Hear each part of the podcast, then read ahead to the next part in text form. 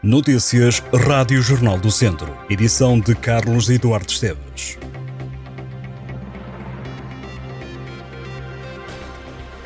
O helicóptero da Proteção Civil, que foi alocado ao heliporto de Ceia, está estacionado no aeródromo de Viseu.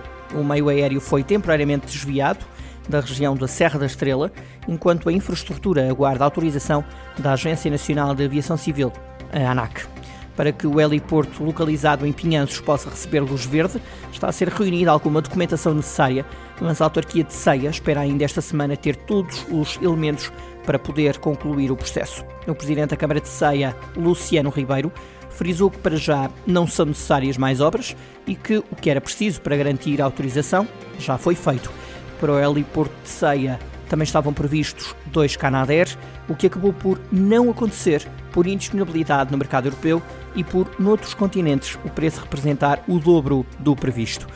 Luciano Ribeiro lamenta a situação, mas garante que a pista, após a autorização, está em condições de receber qualquer tipo de aeronave de asa fixa e qualquer tipo de helicóptero. Segundo o Ministério da Administração Interna, a Força Aérea Portuguesa tem estado no mercado à procura de meios aéreos para combater incêndios em Portugal, mas a guerra na Ucrânia tem dificultado a tarefa. Nesta altura faltam quatro helicópteros e dois Canadair, mas de acordo com o Ministério da Administração Interna, os meios aéreos são escassos em toda a Europa.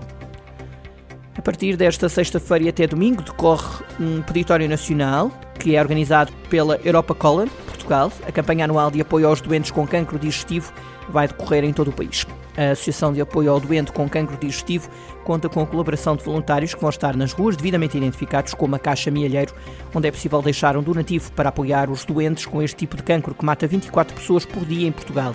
A campanha da agregação de fundos serve também para relembrar a necessidade de realizar um rastreio à população para detectar casos de cancro. O cancro coloretal é o cancro digestivo mais comum na Europa. Em todo o mundo são diagnosticados anualmente cerca de 1 milhão e 400 mil novos casos. Em Portugal existem mais de 80 mil pessoas com a doença. Viseu celebra 900 anos depois a doação do fural da Rainha Dona Teresa com um programa que se estende por seis meses e que quer envolver a comunidade e criar reflexões sobre o território. A primeira iniciativa acontece no dia 27 de maio, com um cortejo histórico que, para a autarquia, é sinónimo de festa na rua. São mais de 200 figurantes que vão desfilar pelas ruas da cidade de Viseu, que, de acordo com Leonor Barata, vereadora da Cultura, vão estar preparadas para receber a Rainha Dona Teresa, que será representada pela atriz Sofia Moura, do coletivo Mocho do Telhado. A atriz vai depois entregar novamente o fural a quem está agora a dirigir a cidade, ao presidente Fernando Ruas. Para o Adro da Sé está programado um festim medieval com danças comunitárias que vai contar com 80 bailarinos, terminando a noite com um concerto protagonizado pelos grupos Retimbrar e Sopa da Pedra, com os convidados Girassol Azul e Teresa Salgueiro. Entre as iniciativas no Museu de História da cidade terá lugar a inauguração da exposição Foral de Viseu, de Dona Teresa, 1123 Usos e Costumes.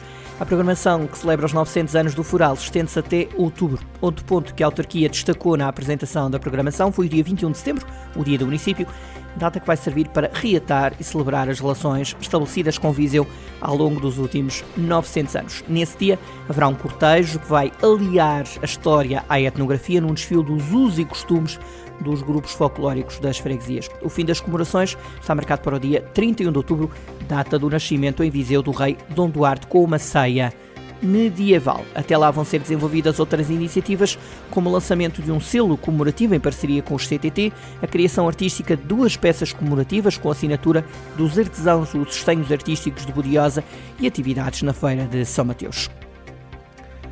O Centro Interpretativo da Máscara Ibérica em Lazarino, Conselho de Lamego, recebe no fim de semana de 26 e 27 de maio a primeira edição das conferências dedicadas ao saber e fazer das tradicionais máscaras que invadem a aldeia na altura do Carnaval.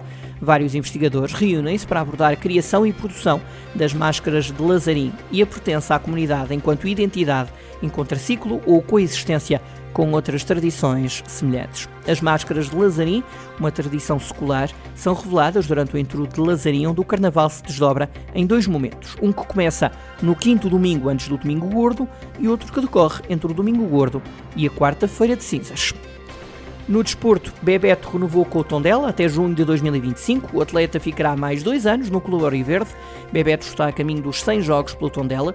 O brasileiro de 33 anos chegou em 2020 à equipa beira. Nesta última época em que o Tondela esteve impedido de contratar jogadores, o treinador Tosé Marreco tem colocado o defesa brasileiro em posições mais avançadas, valendo-lhe o estatuto de polivalente. À comunicação do Tondela, Bebeto diz-se muito contente e orgulhoso por renovar com o clube.